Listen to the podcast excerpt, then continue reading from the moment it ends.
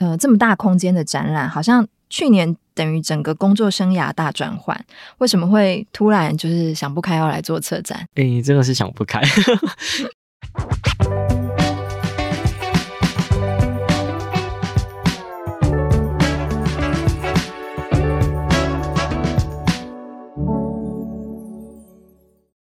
在设计里看生活，在生活里找设计。Hello，各位听众，大家好，我是琼慧，欢迎收听 Shopping Design 设计关键字。今年我们规划了 Parkes 系列单元策展新鲜事，我们将在这个单元里邀请参与策展的相关人士来分享自己的经验。那上一集我们邀请到格式设计展策的负责人格子来跟我们分享策展团队的组成与他们各自的技能。那这一集我们想聊聊第一次策展，我们邀请到去年嘉义。二零二一台湾设计展分区策展人黄明章来跟我们聊聊他的第一次策展经验。欢迎明章。Hello，大家好，我是明章。那先请明章来简单的自我介绍一下。大部分人认识我，应该是因因为我的杂志编辑的身份。就我本身是一个呃杂志编辑，然后我从大学毕业之后就就进入杂志社工作。但比较特别的是，我自己其实是台大法律系毕业的，就很不务正业，就整个走偏了。然后后来来当编辑，然后一开始，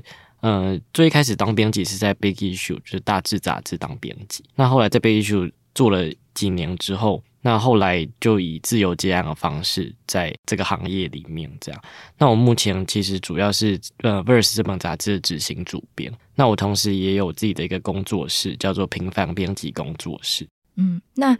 就是刚刚听到，就是明章介绍他毕业之后主要都是媒体嘛，但去年好像是你第一次策展，而且你一口气就策了两个展，然后包含是台湾设计展的主场馆，刚刚好的城市，理想生活在想象，还有同样在嘉义文创园区的另外一栋 B 栋，然后那个展览是中间试验场，就是一次两个大的，呃，这么大空间的展览，好像去年。等于整个工作生涯大转换，为什么会突然就是想不开要来做策展？哎、真的是想不开，就是我我其实完全没有想到我会嗯、踏入策展这个领域。那因为一一直以来，其实我主要的工作都是以编辑为主。那去年刚好就有这个机会，是因为台湾设计展来到嘉义。那嘉义之于我为什么特别呢？因为我自己就是嘉义人。然后因为去年台湾设计展其实在嘉义市，那我其实从小就是在嘉义市出生跟成长的。那一路到呃，十八岁就上大学的时候才来到台北，所以当我听到一个呃那么大型的文化盛会，他要在我的家乡举办的时候，那时候其实就怀抱着一个热情，是说很希望有机会可以回到家乡做点什么。那我自己其实因为我在台北生活也将近呃就已经迈入十年了这样，然后其实在这十年间，我常常都在思考说，是不是有机会可以回到家乡做点什么？那这个做点什么，其实当然一部分就会从我自己。自己的专业出发嘛，不管是呃写点东西啊，或是编刊物也好，就是很希望可以跟家乡有更多的连接。那其实这十年间好像都没有跟嘉义有太大的连接，就我反而我在两年前的时候，呃，因为地方创生元年，诶，三年前，嗯，那那个时候其实做了很多地方的刊物，像是呃本地屏东啊，或者是这个浪漫台山县艺术节刊物。或者说像是呃北投天母的刊物，其实跟很多个地方都发生了一些关系。但在跟这些地方发生关系的这个过程当中，我其实每次在采访过程当中，我都在思考说，那是不是有一天有机会可以呃回到嘉义？因为我印象很深刻，是我在做本地屏东这本刊物的时候，我采访了几个。返乡的青年嘛，嗯，然后他们就会以为我是屏东人才做这本刊物哦，但其实我不是。然后他们就问说：“哎，那你为什么就是呃听了那么多我们的故事？那你有没有想过你要自己回嘉义做点什么？”然后每次被问到这个问题，我就非常惭愧，我就觉得说：“哇，这个东西真的一直放在我心里头，但我一直没有去行动。”这样，嗯。所以去年的设计展来到嘉义，就成为一个很好的契机。就是我觉得，嗯，我积累十年来对于家乡的一些情感跟观察，有很多话想说。然后同时又有这个，嗯，在编辑方面的经验，所以那个时候就觉得说，哎，好像有机会可以试试看策展这个领域。嗯，虽然它相对来说，对我是很陌生的。这样，嗯，嗯，因为以前。就是像我们做编辑的话，就是过去看展览，通常我们是从一个报道者或者是参观者的角色，然后可能在我们真的去做策展之前，对策展这个工作会有一个自己的想象，也许是浪漫的，我不我不晓得。但是你觉得你真的去投入之后，策展这件事带给你最大的冲击或者是压力是什么？或者说你投入之后，你有发现哦，原来完全不是你原本想的那样。其实就像琼慧说，因为我跟琼慧像同行嘛，所以我们其实对于策展的想象都比较是呃从一个报道的角度出发，所以它可能是相对来说是很美好的。就是我们我们每次媒体专场都会获得策展人的导览哦，完整的导览，完整的详细对详细的导览，然后大家会嗯、呃，就大家会看带我们去看呃策展的一些一些细节啊，还有呃藏了哪些用心的巧思在里面这样。嗯、所以对我来说，我觉得策展很有趣，然后我觉得它。它跟杂志很不一样，就是它它是在空间里面藏了很多不一样的讯息在里面，所以那个时候其实我对策展的想象，它是嗯非常非常美好，然后梦幻，然后它是一个比较是一个体验式的一个东西，然后真正投入之后，其实我也觉得它跟我的想象是蛮接近的，但一旦你投入了一件事，想要把一件美好的事情完成，它背后一定要付出很大的代价，其实就跟做每一本杂志一样。嗯，你指的代价是指哪方面？它都是呃时间。体力、金钱，对啊，everything，、哦、就是很就是要付出很多事情才能把一件事情完成嘛。但其实那个时候，呃，回到我那个时候的初衷，其实我我就是希望可以，呃，好好的去。第一个是我希望可以去讲属于嘉义的故事是什么，嗯，然后第二个是我觉得嘉义对我来说，一直以来大家提到嘉义，好像，呃，嘉义人不会对自己的。城市有太大的那种光荣感，就觉得哦，我来自嘉义，然后嘉义是一个很棒的地方。嗯、然后我希望可以借由这次展览，让更多在地人觉得说，哎呦，嘉义的生活方式或者嘉义这个地方是很迷人的。这样，所以那个时候其实起心动念就很像是在想要讲一个属于嘉义的一个故事。嗯、所以真正投入之后，就会觉得说，确实在这个要把一个故事把它说好的这个过程当中，其实它是需要。很多不一样的思考，但它某种程度上跟编辑工作也是蛮类似的。就是这也是我当初觉得有一点点勇气可以投入策展的原因，是因为我觉得，嗯、呃，策划一个展览的本质上，它跟编辑工作有很多相像的地方。嗯、所以从一开始，我们特别是我过去都做的是纸本杂志嘛，纸本杂志它比较像是一个，你可以说它是纸上的策展，它的空间是在平面的这样。嗯，那所以这样听起来会发现，展览的企划对你来讲比较不成问题，可以这么说，可以这么说。但是我觉得也也是很挑战的，因为我觉得我一开始在思考这个展览的时候，其实它跟做一本杂志一样，就我们要去思考说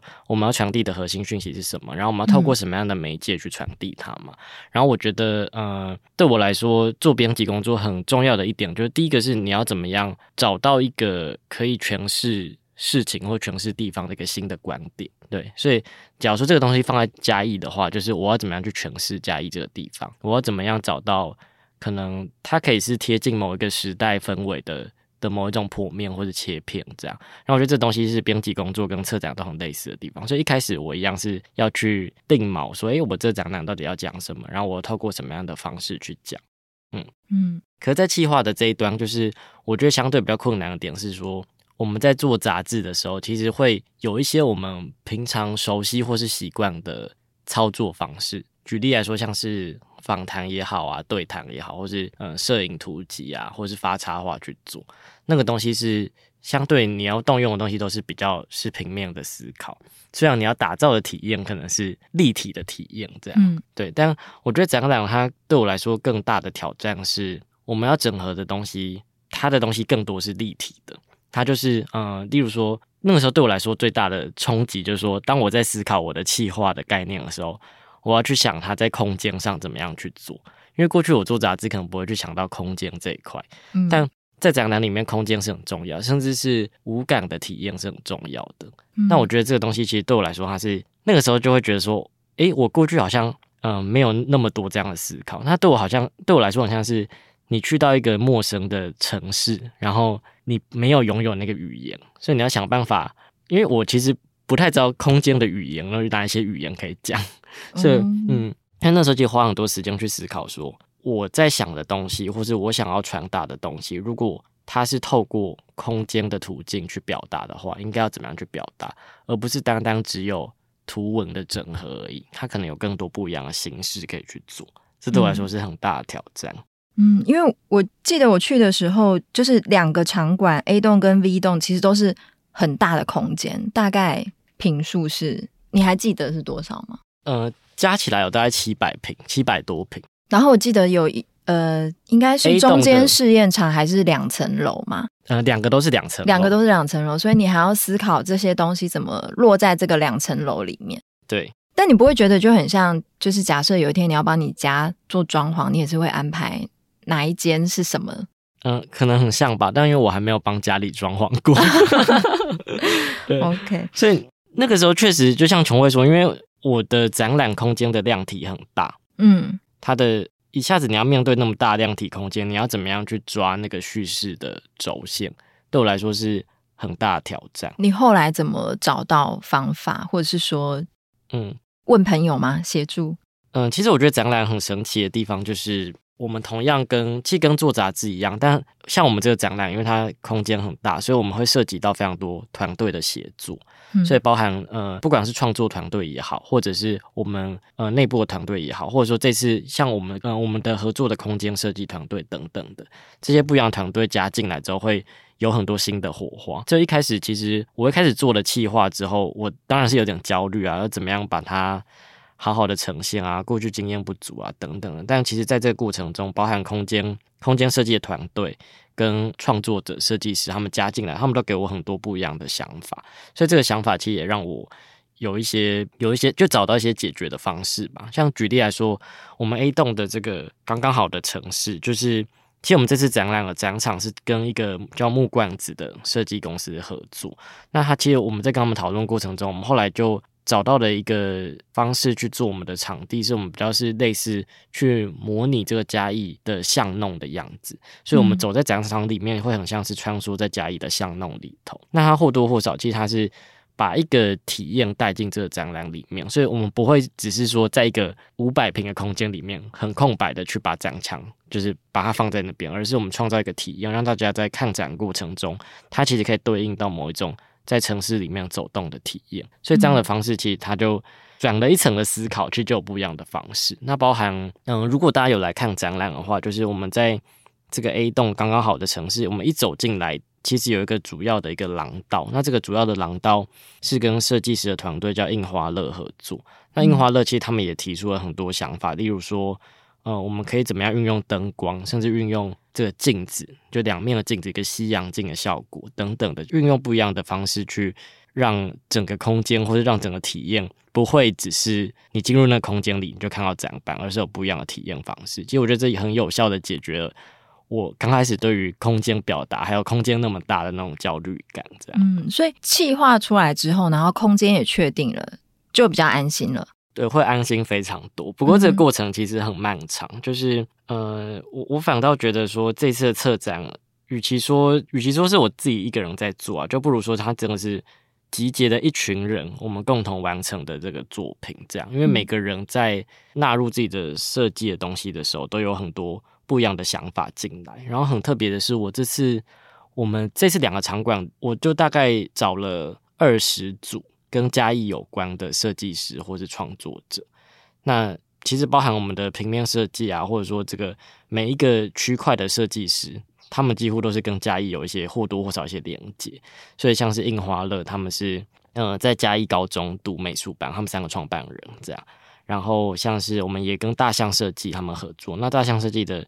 共同创办人之一潘月玲，他也是来自嘉义市，然后乃至于我们有一个区块跟设计师小子合作，那小子他也是嘉义市人，所以其实，在各个领域，其实因为呃各组团队他们都有对嘉义有一些共同的情感，所以我觉得反而在这个过程中。我们有了很多激荡跟想法，所以这次的计划它完成之后，到最后实际上被做出来，过程中真的经过很多讨论，然后我觉得它也容纳了越来越多不一样的情感跟能量进去。嗯嗯，那你刚接下就是这两个策展的时候，你有想象或预计自己大概会花多少时间在这个事情上？实际做下去之后，发现花费的时间比原本的超出很多，还是说如期？哇，这个问题就是那。去年我记得那时候，嗯、呃，确定要做这个展览，大概是在去年的三月，嗯，然后那个时候预计设计展的开展期间是十月，就是大概有七个月六到七个月，嗯、所以其实三月，嗯、呃，三四月那时候就开始去想一些企划内容，去找一些合作团队。不过到后来，其实。就大家都知道，就去年五五月的时候是疫情的高峰嘛，对，就有可能好像不会举办。对对对，就大家有在想说，哎，这么大型的活动到底会不会举办？所以那时候其实就一直 pending 在那边。然后它其实是一个对我来说，对我这个策展新手来说是很大的挑战，因为你的不确定因素除了可能自己经验上比较不足以外，又多了一个层面是到底会不会举办，跟举办了之后要怎么样符合防疫的规定等等的。那后来其实是设计展是延期，延到了十二月底。嗯嗯，所以那整个筹备的期间其实是拉的非常长的，它几乎快要拉一整年筹备时间了。这样，所以它远比我想象中的困难跟耗费了更多时间跟精力在里面。困难主要是因为是第一次新手这件事情，然后跟刚刚聊到的空间以及不确定性。对，然后我其实我。我回头去看，就是我觉得策展的，因为可能我对于编辑领域相对熟悉，我觉得策展它要动用的的资源跟你要牵涉到的人，其实远比都比过去我做杂一起杂志的经验还要多的很多，所以你要克服的事情，嗯、你要。沟通的，你要负担的沟通成本，其实都比我想象中可能跟过去的经验比起来都是相对更大的，包含包含在预算上的掌握也是，就是我们要怎么样在这个那么大尺度的空间里面有效的去使用预算，然后因为对我来说，策展的预算的把控又又比杂志更更硬，因为策展里面有很多是就所谓硬预算啊，就你就是得花在那边的钱，你的展场、呃、准备的，对，不能省。对啊，你展场要怎么搭，或是你的呃你的设备要要买哪些设备？就设备不可能就会不可能有什么可以让你溢价的空间等等，所以这些东西然呃面对那么多硬预算在那边的时候，其实会有各种不一样的情况，然后包含呃跟不一样团队的交涉啊等等这些东西，我觉得都是很多困难点啊。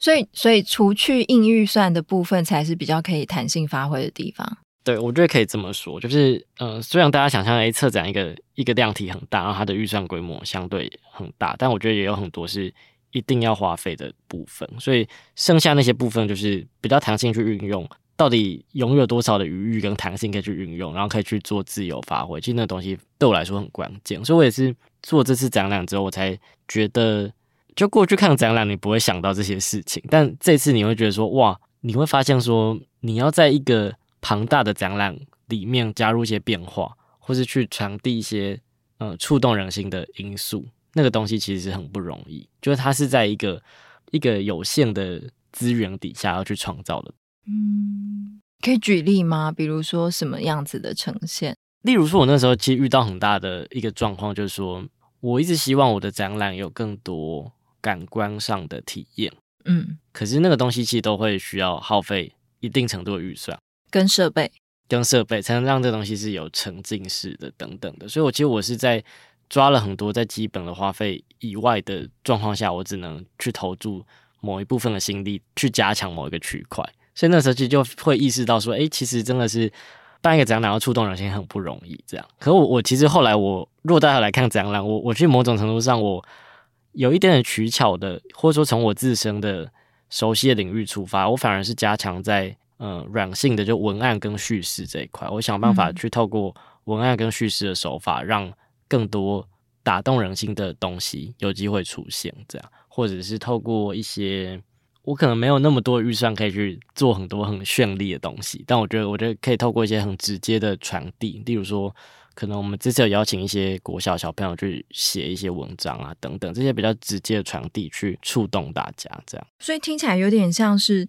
可能以前我们编辑工作，虽然说也是要面对预算这件事情，但是好像都还在可以掌控，就是大概知道多少钱可以做什么东西。但是这一次策展，等于你除了面对企划，好像也花了蛮多时间，不停的在面对那张预算表，然后思考怎样运用可以更更充分发挥它。这样子，这个真的好像是比较难的，可能要蛮有财务观念的。对，我觉得牵涉到的东西太多，那当然也有可能跟我第一次策展有关。就是我相信，如果再再有更多经验的话，应该掌握度会更高一点点。嗯，那在这个过程当中，比如说从去年三月开始决定要参与到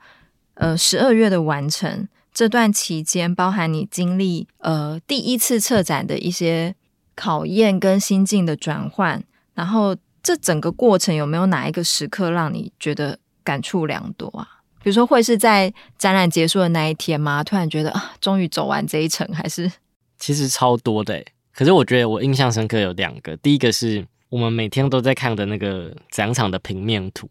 它有一天突然被搭建起来的时候，因为我们的展场空间，它会先把展览空间先搭起来，会搭那个大结构出来，然后就发现哇，我们很多当初用想象的东西，它它都在我眼前出现了。然后那个东西我。那个那个当下，我其实觉得超感动的。我就觉得，因为你用凭空想象，你很难想象它会长怎么样嘛。嗯。那实际上你看到，哇，这就是一个三米的墙，然后就是一个，假如说一个很大型的圆环的装置等等的那些东西，在你眼前出现之后，你会你会觉得说，我们讨论那么久的东西，好像真的要发生了。就那感觉对我来说，呃，印象很深刻。然后我觉得特别是，嗯、可能就是因为我第一次策展吧，所以我过去没有这种经验，是说，呃，我们我们讨论的一个空间，它慢慢被。被做出来了，只是我在那个当下其实非常兴奋的，这样，嗯，就觉得说哇，从无到有的过程。那另外一个感触良多的时刻，应该是就是展览结束的那一天，嗯，就我印象很深刻，就是展览结束的那一天，因为我们后来我们场馆其实蛮多人排队的，所以他一直都是有人排队要入场的状态。然后展览要结束的最后一天，因为我们那时候展期如果没有记错的话，其实只有十天。其实相对来说是非常短的，相对于我们的筹办期间，就你筹备了大概快一年，然后十天就结束。对，十天就结束了。所以我一开始觉得哇，这个过程好漫长，但实际到开展之后，我就觉得说哇，真的好短暂，而且我好希望可以有更多人进去。所以那个时候，诶，那个那个时候就是要展览要结束的时候，应该是晚上六点吧，然后。门口还是排了一些人，然后我记得我们工作人员，我们都会提，我们都会提早在要关门之前，因为我们场地比较大，会大概提早十分钟，就是关场，就嗯停止入场。那我那时候我就印象深刻，我就是去跟我们门口的这个嗯工作人员说，就是是不是可以让大家就入场到最后一刻，就争取最后十分钟。对，因为我知道那个队伍还在排队，然后我就觉得我好希望，因为你如果错过，你就真的是再也没办法重现。我觉得那个东西跟跟我在做纸本书很不一样，因为纸本书印出来就会在那边存在，对，它就在那边存在，而且你是随时可以拿出来翻阅，你可以重新去品味它，而且随着不一样时间点，你去看那东西会有不一样的感觉。嗯、但展览其实就是在那个当下，而且而且就是当天策策展完之后，明天就是这个东西就不在了，对，它就是它就直接被打掉，打掉，对，所以我我其实听起来有点伤心，对，我其实，在那个时刻，我我就觉得说。我突然意识到展览一个很重要点，重要的点就是它的现场性。就为什么我们今天会花那么多时间去思考你的体验是什么？是因为它真的很注重的是某一种现场性。你在现场感受到什么？你的身体感知是什么？在那个环境底下，在那个空间底下，在那个策展脉络底下，所以这东西就是很重要。所以我当天我就是。想尽办法让还在队伍里面排队的人都尽量多的人可以进去。对，所以，我我们其实最后要收工的时间就晚了半个小时这样。然后我自己还很感性的，就是我我把大家都放进去之后，我就我就到出口的地方。嗯，就我们出口，我们是要从一楼绕到二楼，再从二楼回到一楼出去这样。对，我在出口的地方就是跟大家说谢谢这样。你说一个一个吗？跟来参观的人？对对对对，跟最后要离开的人，然后。因为那个时候，呃，我们其实原本有个志工在在出口那边，我就因为他时间也到，我就想让他下班，啊、所以我就去当那个出口，就是跟大家说谢谢志工。然后后来，其实谢到后来，我觉得好感慨哦，就是你该不会那边哭出来吧？我快要哭出来，因为我就觉得说，我就其实觉得很感动，因为每一个人他们。有些人知道我是策展人，有些人不知道。嗯、但无论如何，其实他们都我在他们离开场地的过程中，会听到他们在讨论一些事情，或是会简单给我一些 feedback，或是他们觉得好像因为设计展，他们重新认识嘉义的这个地方等等的，就是这些他们在聊天的反应，或是尽管就是一个眼神也好，我都觉得很感动，就会觉得好像那么多时间的以来的努力是很值得的。那那个那个瞬间对我来说印象很深刻，这样，嗯。好像真的是诶，因为一开始起心动念可能只是很单纯的觉得我是嘉义人，想要为家乡做一点事，但是又跟杂志不一样，就是这个东西做出来，最后你可以在现场看到别人直接给你的回馈。对啊，而且其实我觉得设计展，嗯，应该说这个第一次的策展带给我的东西是远远远超乎我想象的多，因为我在这段期间其实收到了很多就是来自地方的人的回馈。然后他们都，嗯、呃，很多是就是会传一些感谢的讯息啊，或者说会跟我说，他们不知道他们的生活有那么好。因为其实我这次我特别赋予了，这是我们的主题，特别把它叫做“刚刚好的城市”。其实某种程度上，呃，一方面当然是我觉得嘉义是一个刚刚好的城市，它它在速度跟时间跟尺度上都是刚刚好。但另外一方面，我的背后有个比较大的想法，是我希望可以。让地方的人有光荣感嘛，就像前面可能稍微有提过，嗯、所以即便他们可能原本觉得说，哎，自己的生活没有什么，但可能透过这个展览，他们会发现这背后，他们背后的，嗯、呃，他们生活背后其实是带有某一种讯息或是价值存在。那那个东西可能是我们不用追求非常高度的发展，或者不用追求很大的经济收益，但我们的生活是某一种不一样的选择的方式，是某一种刚刚好的哲学。所以其实透过这样的。角度，其实我是希望让在地人会对于自己的生活的样态更更自信、更骄傲一点，这样。嗯，然后其实我也是，当然我自己也是打从心底就觉得说，嘉义的生活真的真的是某一种理想生活的想象，这样。好像你自己也是收获很多，因为在这个过程中，毕竟你也是嘉义人嘛，就是你刚刚提到的那些，也等于是你自己的感想。对，我我收获非常多，而且也很有趣啊，就是我的那个。我在展览期间，我的国中老师，呃，国小、国中、高中的老师们都有来看展，然后都有都认得，都对，都认出我来。这样，因为国小是因为我我这次我有请我的母校，就是大同嘉义市的大同国小美术班的学弟妹去写下他们心目中刚刚好城市的样子，也有画下来，这样，所以，嗯、呃，学弟妹就来看，然后当时的我当时国小的导师有来看展，然后我们还合了照，这样。嗯哦，那你小时候应该是蛮乖的学生吧？对，我小时候是蛮乖学生，但是因为我国我国中跟高中的时候，应该说我后来选择，我虽然读了法律系，但没有做法律。其实这件事情在地方是很难被理解。对啊，应该要去做法律，钱赚比较多。对对，地方人可能会这样想，或者那些老师可能有时候也会很困惑。但我觉得对我来说，这一次的展览，嗯、呃，某种程程度上的。去让更多人知道，说，诶，其实除了大家想象的职业以外，好像还有不一样的选择。就是策展是怎么一回事，设计能够带来的能量或是改变是什么？这个东西其实对我来说，很像是一个，嗯、呃，它是反馈在我的生命里面的。就是我好像跟某某种程度上会觉得说，诶，我成长过程中跟跟这些嗯、呃、老师啊，或是或是身边的亲戚长辈们，就我要怎么样告诉他们我的工作是什么？但我透过这次策展，其实某种程度上去传递说，诶，其实文字啊、图像啊、设计啊，他们是有价值，他们是有什么样的能量跟价值，然后可以影响什么样的事情。所以对我来说，这个东西也很难得。嗯嗯。那现在就是自己经历过策展之后，你现在去看展览，会跟以前有不一样的观察点吗？有诶、欸，就是我觉得去看。就卡点西的贴的美不美啊？然后输出水平有没有对准？这样水平有没有对准啊？然后输出是用什么输出的啊之类的。然后其实我觉得这当然就是比较技术层面啊，例如说会看别人灯怎么灯怎么打，嗯，然后怎么样遮那个光，或者是说哪边为什么在在这个地方会选择用影像，那个地方会选择用平面的照片等等的。对，就是嗯，因为原先都会看原原先你作为一个观赏者，你会觉得。你看一个展览，那个东西打动到你，好像是就是很自然而然的事情。但是你接触过它幕后的流程，所以你会知道，其实那个东西都是每一个东西都是有呃很细的思考跟考量过的。其实就像我们那时候我们在思考说，假如说这个小朋友的画作，它必须要放在哪里，然后出口的地方要写哪一些文案。对于观赏者来说，这可能就是你就是瞥一眼就看过去，或者是有些人可能会停留在那边，然后被打动。这个东西其实，在我办过展览之后，我过去我会觉得说，好像很理所当然的事情。我现在都会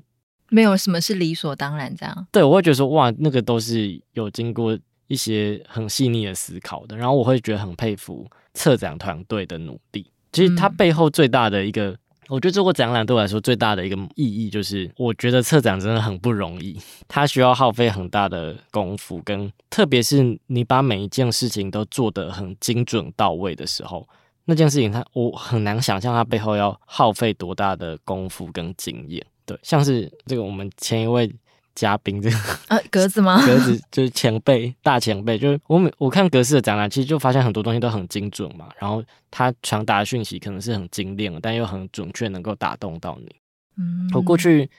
我过去其实好几次看格式册子展，都有看到哭。真的假的？真的真的真的。你这个格子会很感动。请请问是哪几个展？最近的就是南极展啊。嗯，对对对，我我在南极展还好，展场很暗，所以没有人看到。去你的南极那一个，对对对，你在那边哭出来，对，我在那边看到。是哪哪哪一个展区？帮格子问，就是我在看一个一个影片的时候吧，我就在看一个纪录片的时候，嗯，对对对对，那个时候就哭出来。可是就我印象，你本身不是山山系人吗？我不太是，但我觉得不太 outdoor。但我觉得我我对于他们那种置身危险当中，明知道他很危险，还是想要去挑战那种精神，我很被打动。哦，所以其实那个，其实我现在我回想，我就会觉得说，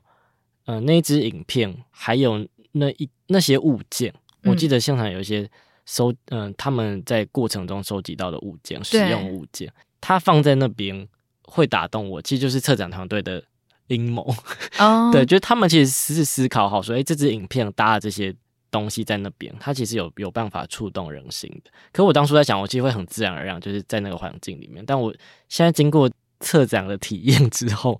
我会觉得这些东西其实都很不容易。就你要能够那么精准，它背后一定是很多经验。他怎么用各种的细节去铺陈，然后把你带到那个情绪，这样？对，没错，没错。你这样一想，我也有点回想起来。我记得那时候展场还有放他们训练的时候吃什么东西。菜单没错，就是很很细节的东西都在那边。没错，我们就看起来很日常的东西，但但就是其他很打动人。对对对对，我我觉得以后格子应该会邀请你做他们的那个 特别嘉宾，有没有特别帮你导览？因为你可能会哭出来这样。而且你说好几个耶，显然不是只有去年的南极。对啊，更早一个 up to 三七四二啊，呃，那个展是蛮多人被感动。对，那档我也觉得很感动。嗯或是那个嘻哈展，我也很感动。哦，你跟嘻哈我有点联想不起来，但是你在那个展有被 touch 到。对，就是被那个那个 life struggle 那个宋岳庭的那那 part，哦，就他们讲一些嘻哈的历史啊等等的。嗯，哦，所以确实他们有挖出一些故事，然后用精准的方式呈现。对，因为我觉得展览很重要，就是说你在什么样的。时空氛围下去看到那个东西，看到那个展品，或是那个文字，或是那个影片，那那个东西其实需要很准。其实它跟杂志有点像，就是我们可能很熟悉说，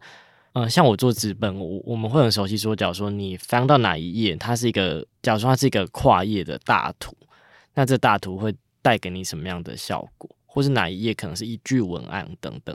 嗯，那因为杂志都是平面。对，那它放在展览本身，它放在展览其实就是也是类似的呼应，但相对于平面，我们可能对那些工具很熟悉。对于我来说，展览其实是相对比较陌生的。嗯嗯，OK，好。那第一次策展之后，你现在还会想要再策展吗？就是假设有一天又收到邀请，你会还是跃跃欲试，还是说有种又爱又恨，很纠葛这样？还要不要再经历一次这样？嗯，真的很纠葛，就又爱又恨。只是我我自己觉得我很幸运的点是，第一次策展，然后碰到疫情，然后哦，你现在会感谢碰到疫情？不是不是不是，我还没讲完，就是第一次策展，然后我像第一次策展，然后碰到疫情，然后这个展览的场域又那么大不好做，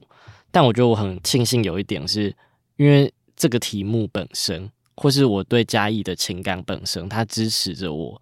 呃，克服了很多考验，所以我对我觉得对我来说，策展它它对我来说一个重要的点，或是说我我现在考虑说我会不会去做一个工作，很重要的元素是那个东西能不能够说服自己，或是你有没有真的有想说的话。所以我觉得，当然，如果今天遇到一个题目是我真的很有感觉的，而且是我有想说的故事，或者我有想要尝试去影响社会的理念或是价值，那个东西其实。我就会很很有兴趣去做。可是我当然就、嗯、应该说，当然对我来说，我觉得第一次策展学习就是知道自己有很多不足的地方，就还可以再去精进，跟好像慢慢在建构起一个不一样子